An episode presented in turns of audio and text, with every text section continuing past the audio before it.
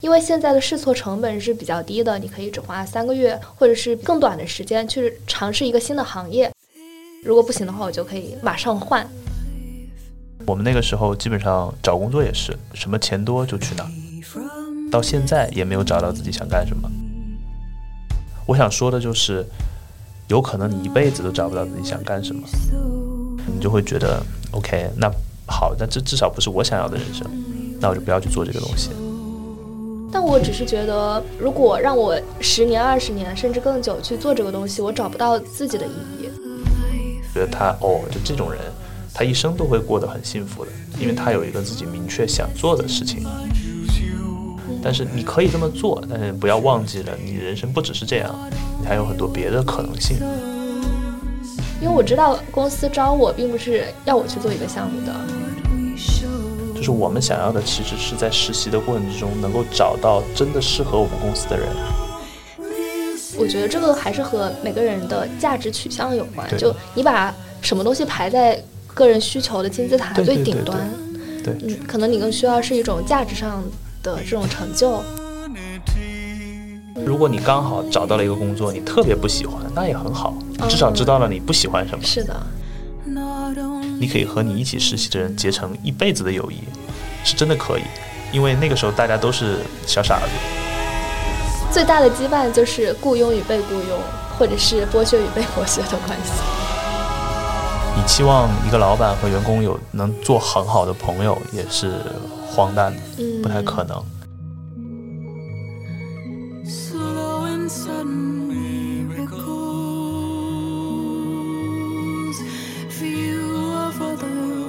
好，欢迎收听第七次浪潮的同名播客节目，我是主持人小鱼。这一期节目我们接着上一期的话题聊，然后聊一下实习这个东西，实习的本质，还是请了上一期我们的嘉宾艾利克斯老师给大家打个招呼。大家好，我还是艾利克斯。好的，那首先我们聊起实习的目的，首先是实习生，就我们作为大学生为什么要去找这个实习？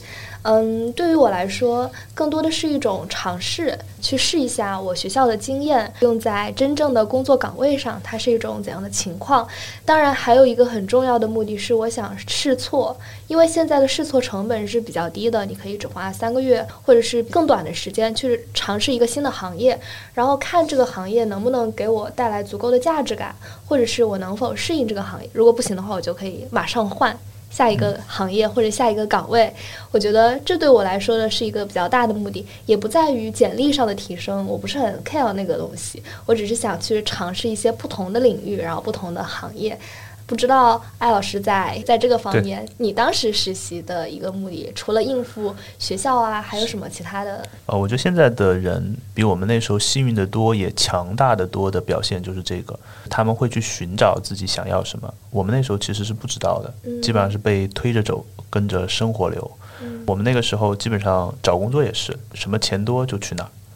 简单讲就这样，就基本上只看钱，其实这是不对的。就现在回想起来，你只看钱，我们就不说那些虚无缥缈的，你只看钱，很有可能也赚不到钱。嗯嗯，因为那个东西，就像巴菲特说的一样嘛，你如果想在打棒球的时候拿高分，你最好看着球，而不要看着积分板。你要想挣钱，你最好做一个厉害的事情，而不要看着你的收入。嗯嗯，像我们那个时候确实没有什么机会去。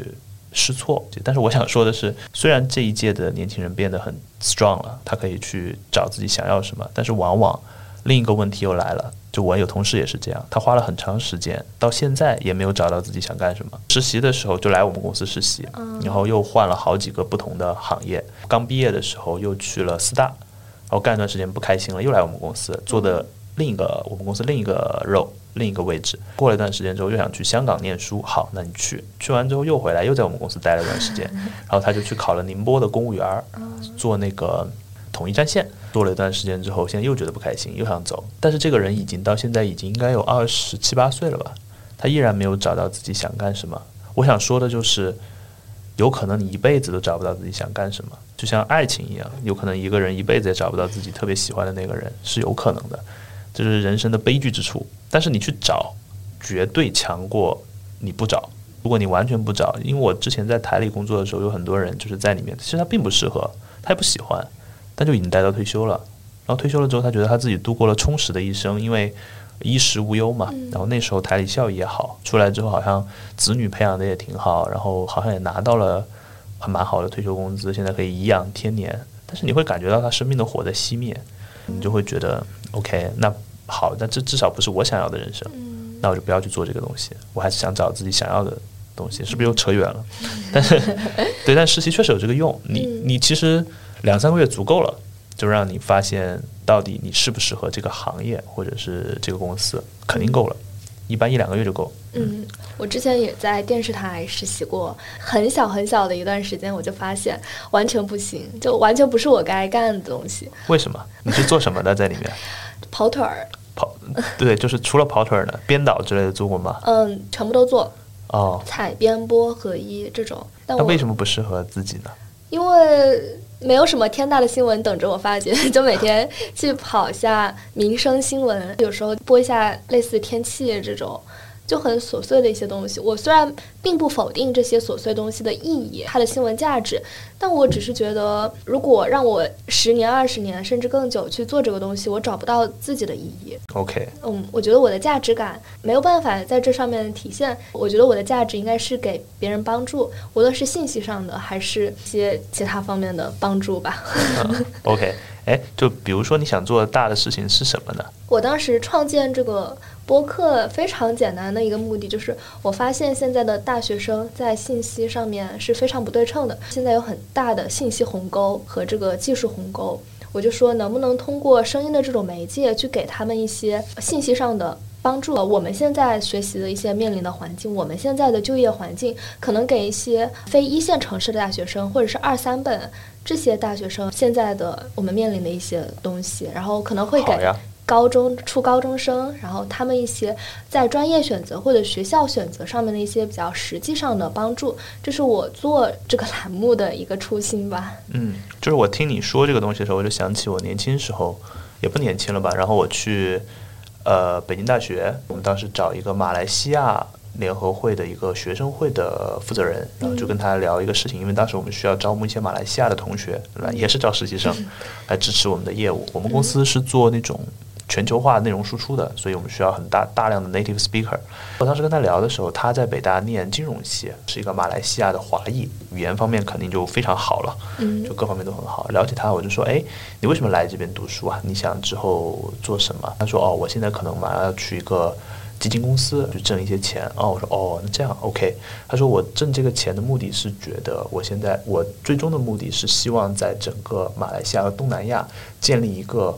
更好的教育体系，就让更多的在当地没有办法得到很好教育的人能够得到很好的教育。嗯，但是因为这些东西，教育这个东西在马在整个东南亚不怎么挣钱。嗯，这个东西需要大量的投入，所以我需要先进入另外一个行业，然后拿到自己首先要有一定的资金，还要学会怎么去外面去做这种就是这种 funding fundraising，就是这种募资的这种事情。然后我当时听他聊这个的时候，我觉得他哦，就这种人。他一生都会过得很幸福的，因为他有一个自己明确想做的事情，而且不是为了钱。当时我会觉得他全身都是发光的。我就希望现在的人如果有机会的话，就找到这种让自己全身发光的东西。像我们那个时代，其实会非常的无聊。嗯，就说哦，OK，我要找一个安全性高，然后性价比高，最好工资也高的工作，听起来非常的。当然，我现在可能站着说话不腰疼了，因为这个可能是大家第一诉求。但是你可以这么做，但是不要忘记了，你的人生不只是这样，你还有很多别的可能性。呃，我也是在大学的时候就和学长一起做一个公众号，主要就是电影。我们的呃 非常大的一个想法是，希望能在湖北省做一个类似电影的美育交流基地，大家可以一起学习、一起讨论。我们当时只是这样想，但没有想到最后真的做成了。就还蛮开心的，就是招募了湖北省各个大学的大学生，每周会发几次那种论坛，也去过其他学校交流，当然也会请一些著名的导演来和我们交流，同时还会开展一些电影的培训课程。OK，嗯，我觉得这种东西就真的赚不到一分钱，我们 不是为了赚钱，但就是很开心和大家聊电影、聊文学，就真的挺开心的。嗯。厉害。那你觉得，比如说实习，你比如说你你应该也不止一段实习吧？嗯，嗯，就是你觉得在实习里面，你可以就是做到这种东西吗？就比如说像当然不行。就变螺丝钉是吧？嗯，我来实习之前就已经做好了自己就是端茶送送水这样的工作的预期，也没有想过真的去产出一些实质性的内容，因为我知道公司招我并不是要我去做一个项目的。我觉得这是一个理解上双方有 gap 的地方。很多人会觉得公司招实习生就是图便宜，嗯，就是在成本上节约，是吧？其实真正公司节约的不是这个钱。你说你一个实习生不管，就是好像一个月付个几千块钱或者怎么着的，这些钱对于一个公正常运转的公司来说都是完全忽略不计的。嗯真正我们想要的是什么呢？就是我们想要的其实是在实习的过程之中能够找到真的适合我们公司的人。这个就非常的关键，因为招募成本是特别高的。就如果招正式员工，首先我得选好多次，我得特别认真的去挑，挑了之后他来有可能不合适，对吧？这所有 HR 也不可能个个都看准，或者说这个人过来了之后他就是不适合，然后我又要把他给开掉，这过程又费时又费力，对整个公司的文化也不好。但是实习生就不一样。实习生他本来就是有周周期的，他可能到那个时间他就会走，而且他成本很低。如果这个人真的合适的话，那我们一定会付出代价把他留下来。这个人在这段时间里面他已经适应了公司的文化，且我们知道这个人的能力是完全匹配的，嗯，那我们把他招进来之后就非常的合适，就是这种连接非常的顺畅。我们主要是想要这个。你说我就是找几个人来，如果真的就是打杂或者之类的，那我就招个打杂的人员好了。我何必要去招实习生呢？而且招那么很多实习生素质还挺高的，我把他招过来，做这种人明知道他也做不久，那何必呢？对，所以我们其实主要是这个方面的考虑。你只要跟一个人共事两到三个月，这个实习生也能发现你公司是怎么回事儿，我们也能发现这个实习生是怎么回事儿。嗯，如果这人真的很好，我们就会想办法把他留下来，付出一个给他一个 offer，他不能拒绝。其实也是一个双向选择的。对呀、那这样子其实就相当于接触一段时间嘛。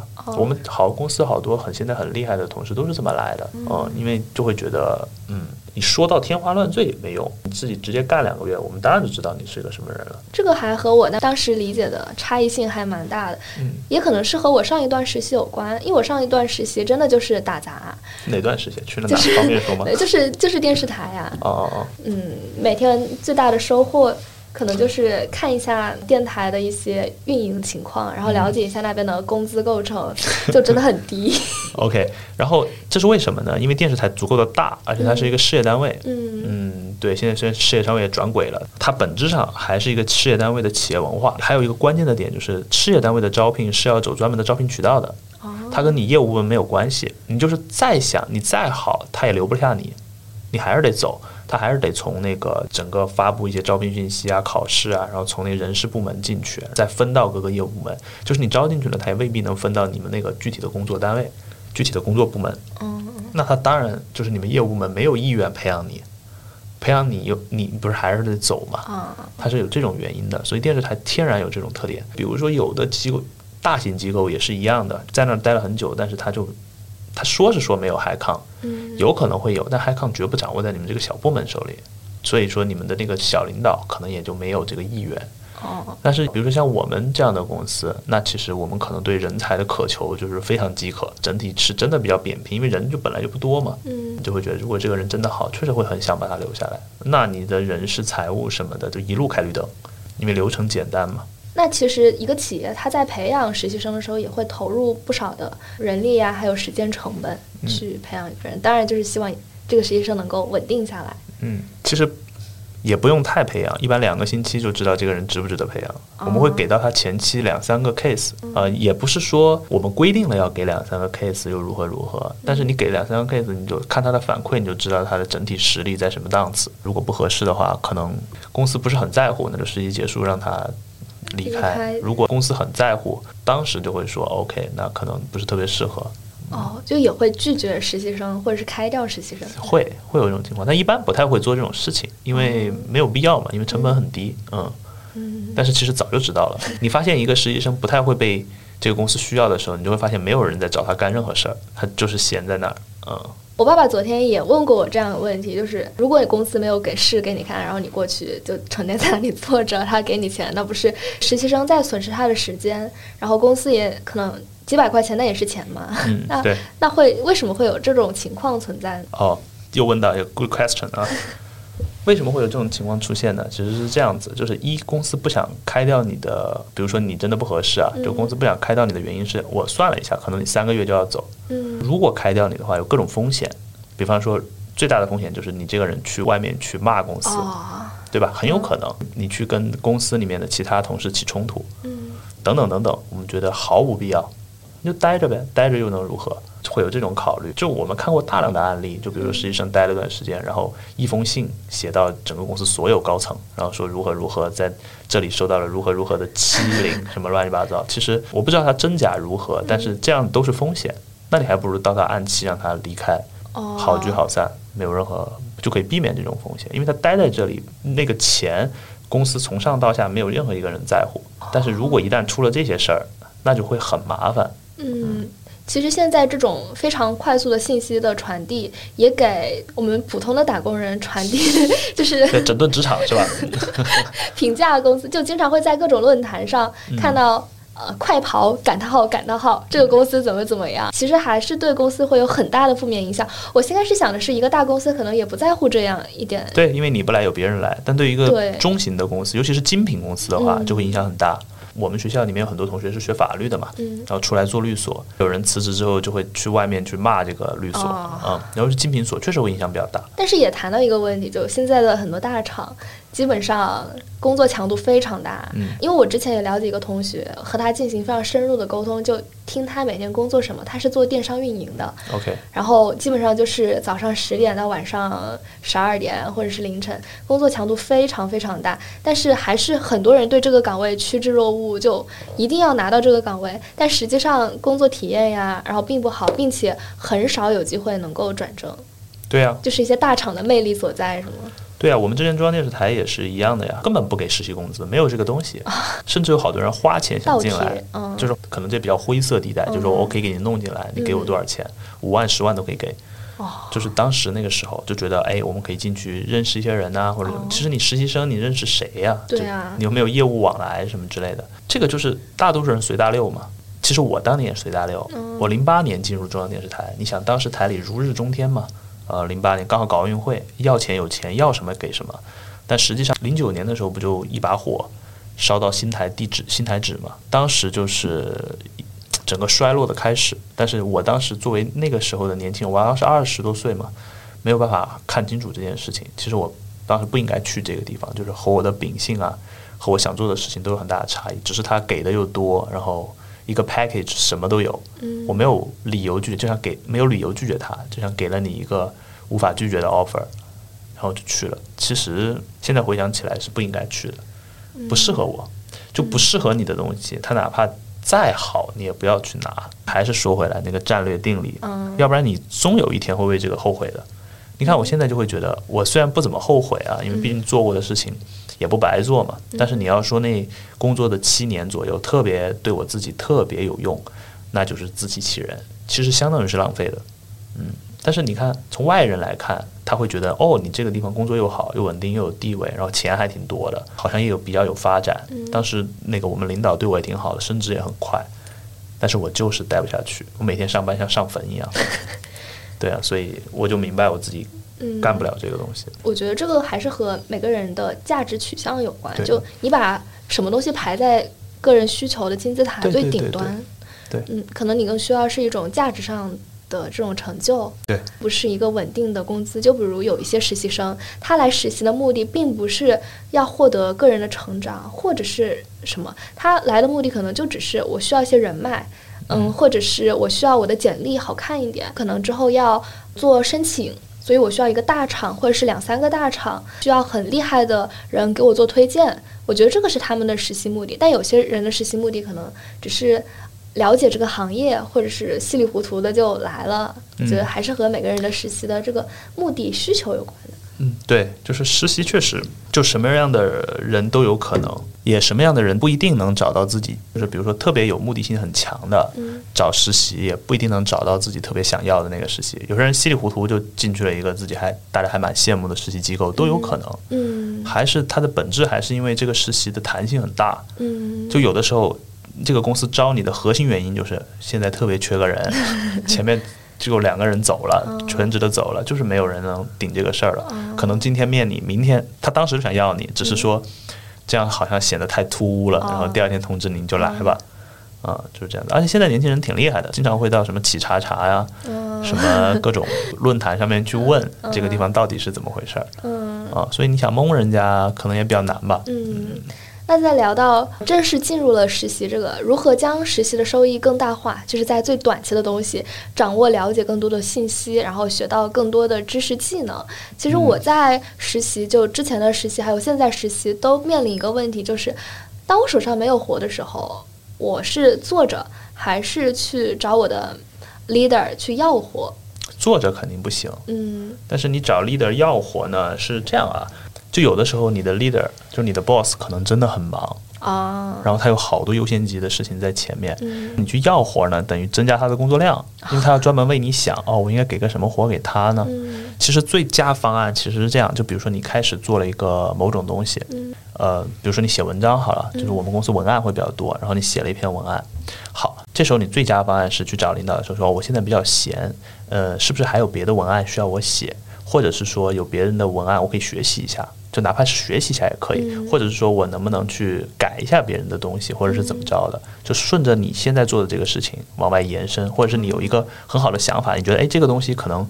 这么弄可能会更好一点，但是这么就是这个新的方案一定不能牵扯其他人，啊就不能让其他人耽误他们的时间，因为你对公司其实是不太了解的，你不知道别人在干嘛，你也不知道公司现在优先级是什么，这些东西你一开始都不了解，只是单纯从你自己来说，你就是提一个方案让自己更累，且不影响其他人的情况，你们头儿绝对 OK，而且会对你印象很深刻，因为觉得你不想浪费时间嘛。哦嗯，但是你如果每次都去问，哎，我还我还可以做点什么，就会有点烦。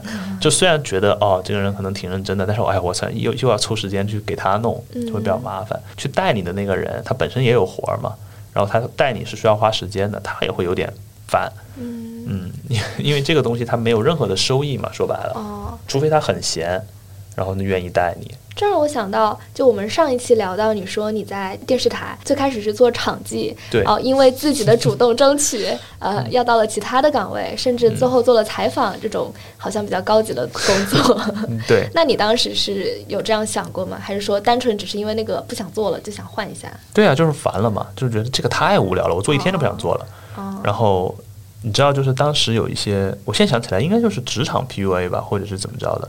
当时那个年代，经常会有一些老人家说：“哎，你要踏实一点。”那什么是踏实呢？你跟我说一下这个踏实的内延、内涵和外延是什么？说不出来。对，就是让你干什么你就干什么，然后说这个事情对你有好处。嗯其实并不是这样，我是不太相信这种东西的，因为我觉得我对我自己的定位和我对自己的理解非常清楚，我就是要做这些东西的，跟那些东西我我不想做，非要我踏实一点做那个呢，那不好意思，你可以找别人去做。是我是这种性格，呃，但是我确实也比较容易会找到一些其他的机会，因为机会是很多的，你就去、去找就是了。哦，还有一个就是对于个人来说，你不要想太多，因为你是一个实习生，你无非就是被开掉。你嗯 nothing to lose，你是无敌的，光脚的不怕穿鞋的。我就要干这些，我要干那些，我想做这些东西，做得更多一点，都可以提，嗯没有没有任何问题。但前提是你要做得好一点儿。嗯嗯，就当时我去做那个女足世界杯的时候，我确实听了好多遍，然后想办法，然后去查资料什么之类的。我觉得我比他们是要做得好的，那可以。那你根本不行，那还不够你添乱呢。啊嗯，就是有一种说法叫忍辱负重嘛，嗯啊，但你忍辱负重的前提是你忍辱负重了之后，你要能拿到一个你想要的结果，就是所谓，当你知道你想要一个什么样的生活的时候，你就可以忍受任何生活。嗯但是你连你自己想要的那个生活你都不知道，你去忍辱负重干什么呢？对吧？你可以付出一些代价，但这必须要拿到你想要的东西啊。我觉得实习也是在一个自我探索的这样的一个过程，就是嗯没错去找自己真正喜欢什么。嗯，就像我们刚刚聊到的，如果真的工作能正好契合你想要的和你的价值感所在，我觉得这个人真的是非常非常幸运了。对，确实是提供了一个觉察自己的管道。如果你刚好找到了一个工作，你特别不喜欢，那也很好，你至少知道了你不喜欢什么，是的，就也可以，就别懵里懵懂，就觉得哎，我每天收入两百块人民币可以如何如何，那个就非常傻了，没没有必要。对，我之前还听到一个还蛮有意思的理论，说整个公司最厉害的人、最大的人，就是那些不需要转正的实习生。嗯，对。然后我们公司文化也会比较奇怪一点，可能我们公司里面就是我身边的人，大部分都有比我强的地方。嗯，对。然后，如果你发现一个公司老板是最强的，那这公司可能就有点麻烦。最好那个老板除了会忽悠，啥也不会。嗯。然后你这个公司里面所有人都可以大展拳脚。嗯。我在实习的，就一直在思考这个问题嘛。我觉得还有一个还蛮重要，就是你要跟对一个比较好的 leader 或者是比较好的老板。嗯，他之后无论是在整个职业规划，还是甚至其他的一些，比如生活上啊，或者是一些能力上啊，都对你有非常非常大的帮助。而我觉得这个 leader 可能比是什么公司或者什么行业还要更重要一点。嗯，对，你说的太对了。非常重，非常非常关键，这个东西，这个可能就是所谓，啊，遇到了贵人，嗯，就是这个东西很重要。我我自己比较可惜，我从工作以来没有遇到过能对我这方面有直接指导的人。你看很多名人传记，比如像巴菲特，他就特别想去为一个叫格林厄姆的人，他也是价值投资的倡导者，想去他的公司工作，他也去了。然后还有就是。嗯，就比如说他生命的过程中会遇到很多很多非常厉害的人，然后去跟他们学习。就说回来，你的第一个 leader 会决定你对这个职业的初步想法，而且这个初步想法会持续很多年。你的工作模式，你怎么去对待工作，怎么去对待家庭，还怎么对待周围的人，等等等等，会对你影响非常非常大。然后我很可惜，就是遇到的人，就我都觉得是，也不能说人不好，但确实对我没什么，他无法引领我。你心里你是不服的。你觉得这个人哈，那你就没有办法。对，这其实是一种双方的消耗，而且你会越来越像你的第一任的 leader。嗯，我自己也录播客嘛之类的，然后我们之前就录一期节目讲说，哎，为什么人会越来越像他他的领导？那就是这样，因为你朝夕相处，而且他会像一个嗯家长一样，人初入职场就和人刚刚生下来一样，你对那块儿东西是什么也不懂的，所以你人的第一反应就是有样学样，模仿别人。人类的本质是复读机嘛，然后你就会很像你的这个 leader，所以如果你这个 leader 有点傻的话，那可能你未来就不是很行。对于我来说，我走了很多弯路的核心原因，其实就是因为我没有一个特别好的 leader。那些坑我本来是可以避免的，但是全是我自己趟出来的。好处呢，就是 我现在就非常硬气，因为我不欠任何人的这些东西，对吧？但坏处呢，就是你浪费了大量的时间。OK，我今年工作了到现在有十几年了吧。真正能算得上是在好好工作的，应该在三到四年左右。就是我开始创业之后，而且创业之后，我大概也不是每一年都很认真工作，大概有三到四年的综合时间是非常认真、非常拼搏的。但其他的时间我到底在干嘛？如果我有个特别明确的目标，我就是要如何如何的话，那其他时间不就浪费了？嗯，就很傻嘛。那我觉得。实习的时候就明确自己能找到一个好的领导啊，什么还是蛮奢侈的一件事情。太奢侈了，对，这些都是 lucky，都是幸运。对，没有是正常，有你就烧高香吧。嗯，就像好多人他上大学之前就知道自己要干什么，他的工作在哪里，那你太好了，那这个人简直就是我们自己读佛家经典的时候，那个东西就是心里的空。找了那个东西，你就算走在什么样的地方，你心里也是非常澄明的。没有任何的不开心啊，或者是那种负面情绪都没有，会保持的非常好。但这种东西可遇不可求啊。大多数人其实还是都是遇不到一个好领导，可能找的工作也差强人意，听起来很很很难过。大概每个人都是这样，在这一条路上，除了向外探寻，在工作和行业里面找到一些可以。支撑的点以外，我觉得更重要的还是向内心探寻。就每天，我爸爸 昨天还跟我说，你每天都要问自己，给公司创造了多少效益，然后，然后你做了什么事情。我说我每天只在只只是向内探寻，今天中午点什么外卖。那你爸爸还挺挺那个啥的，挺挺老派的，挺 old school。对对对对对对。然后希望你对公司嗯提供价值。不过这个东西呢。确实你你做的事情越多，你确实能力圈会越大。你不要觉得你这件事情是为公司做的，虽然我现在说这个话有一点立场 屁股不太对的问题，但确实是你做的越多，你能力圈和你的就是那种能量半径会越来越大。然后，如果你又是个有野心的人，到最后你的离开会给公司造成巨大的损失。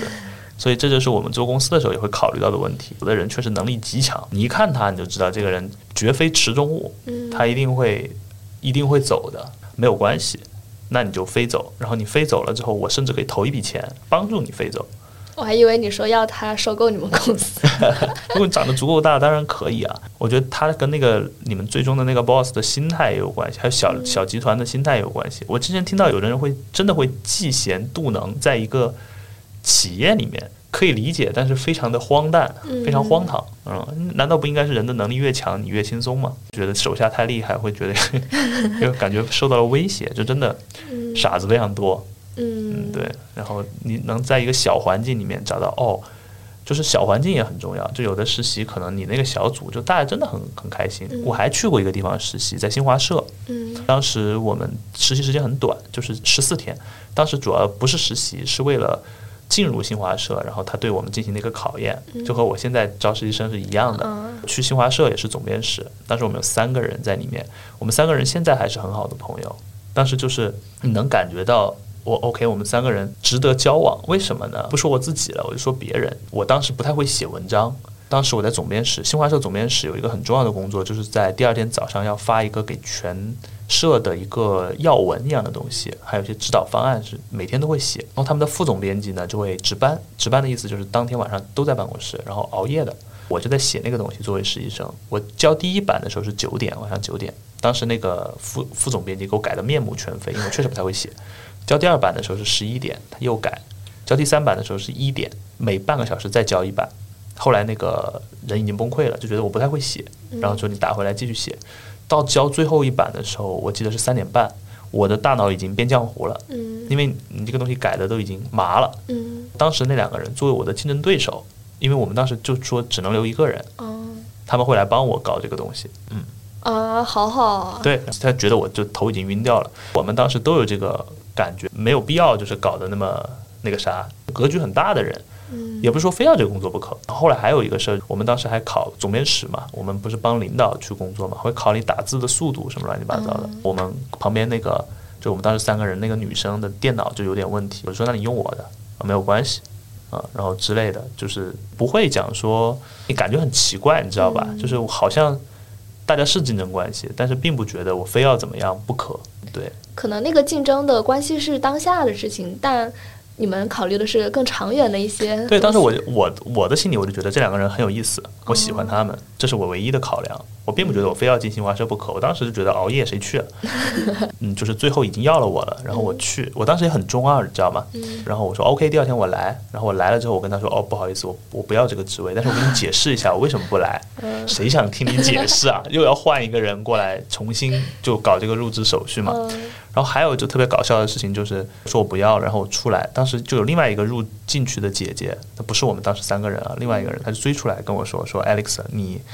你要不要考虑一下？你要不要问问你家里面的人？你拒绝的意味着什么？我说我很知道，我不用问任何人。他就说那个，就我就是跟你说一下，你可以再问问他们。你说他问我这种东西对他有什么好处？他就真的觉得从他的价值谱系里面说，觉得我放弃了一个绝佳的机会。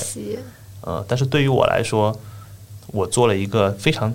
简单的决定，但是我想说的就是，这些实习的事情里面，还有一个很重要的点，就是你可以和你一起实习的人结成一辈子的友谊，是真的可以，因为那个时候大家都是小傻子，都不懂，这个时候的友谊是最纯真的。你再到职场上面都不一定那么纯真，因为你会觉得，OK，那这个人那个跟我可能有利益冲突，或者是如何如何，要小心一点，不能和同事成为朋友，如何如何。但实习的可以。然后我觉得，我现在回想起来，我好多实习的朋友跟我现在都是，嗯，都是非常好的朋友，已经十几年了。嗯，那是因为在实习的时候，你们的关系是平等的，但是可能和正式的员工或者是一些主管，你们的关系其实是不算平等吧？对对，可能想的就会比较多了，因为觉得哦，我要在这待很久，正式员工嘛，我要是什么都跟他说，是不是之后会给我惹来麻烦？就你一旦有了这种想法，你的感情就不纯粹嘛。那我们实习的时候，大家可能觉得可能到了时间，大家就会散掉，所以反而更珍惜那一段在一起的日子。我怎么感觉我在说谈恋爱的事情？我也有一点这样。神经病。那办公室的关系也是我一直挺疑惑的点，就同事之间真的有比较纯粹的友谊吗？有啊，有的。嗯嗯，但是我觉得这样比较幼稚。就是如果你真的在职场上面来做的话，你其实不应该跟任何人关系走得太近，因为你如果以后升职了，你怎么管理他们？如果你们原来特别亲切，他什么屁事儿都烂事儿都知道你，你怎么管他呢？对我觉得没有必要。嗯，这让我想到，就有一些家族企业会找一些亲戚或者是有血缘关系的人，我就我就非常不理解这种你怎么管你的亲戚嘛？对呀，也是说同事和老板也不太好有比较亲密的关系。家族企业一开始的时候是有好处的，因为它有个信任基础在，嗯，就是可能即便你拿了一些不该拿的钱，嗯但是肉毕竟烂在锅里，那我觉得不是特别所谓。嗯但是你公司一旦做大了，OK，也有一些家族企业可以做得很大，嗯、这是真的。我们中国也有，国外也有，还有夫妻店。那最大的夫妻店就是亚马逊嘛。嗯你想，他们两个一一离婚，搞出两个世界前五的富翁出来，这这种也是可以的，都有可能。呃，只是说，如果单纯从一个职场的角度来说，那可能不行。就如果你是建一个公司的话，你肯定有多种考虑。嗯而且建公司，我还想说的一个事情就是，很多人以为建公司合伙人就是一辈子的，其实不是，合伙人就跟谈恋爱一样，如果不行就谈恋爱哎，对，不行就得拜拜。嗯，这样看，其实，在资本的这种话语体系下，人与人的情感，还有之前的友情，其实是还蛮幼稚的。对，就是公司它是一个巨无霸，它是一个利维坦，所有的人都依附在它上面往前往前前行，因为你不只是为了你自己一个人负责，你要为你的团队、为你的股东、为你的各种跟你有利益关系的人负责，你还要为市场负责，等等等等，你都要负责。自己的感情当然应该让位于这个东西。嗯，嗯。你可以和他可以好聚好散嘛，那如果不能好聚好散，那也没有办法，那这就是命运。好残酷。那那没有办法，要不你就别干。嗯，你可以选一个，你刚不是也说嘛，实习生是一个公司最没有威胁的人，嗯那全职员工就职级最低的人最没威胁呗，职级又低又老，大家都会尊重你，但不会把你当回事儿。嗯，最大的羁绊就是雇佣与被雇佣，或者是剥削与被剥削的关系。对，老板永远不太可能和员工坐在同一个位置，嗯，不可能的，他有天然的矛盾。所以说，你期望一个老板和员工有能做很好的朋友，也是荒诞的，嗯，不太可能。除非就是这个人走了，大家不在一个哦体系里面，这是有可能的。嗯但是并不意味着这两个人不能一起共事啊，或者是一起做一些很大的项目啊之类之类都就可以。但是朋友是另一回事儿。嗯，嗯，好的。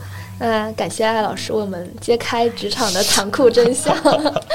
好吧，我们我们聊得很开心，然后这期节目到这里就结束啦。好呀，嗯有机会我们可以再聊点别的。我也想听听你们 对初入职场的时候有什么好玩的事情。嗯，还没有出入。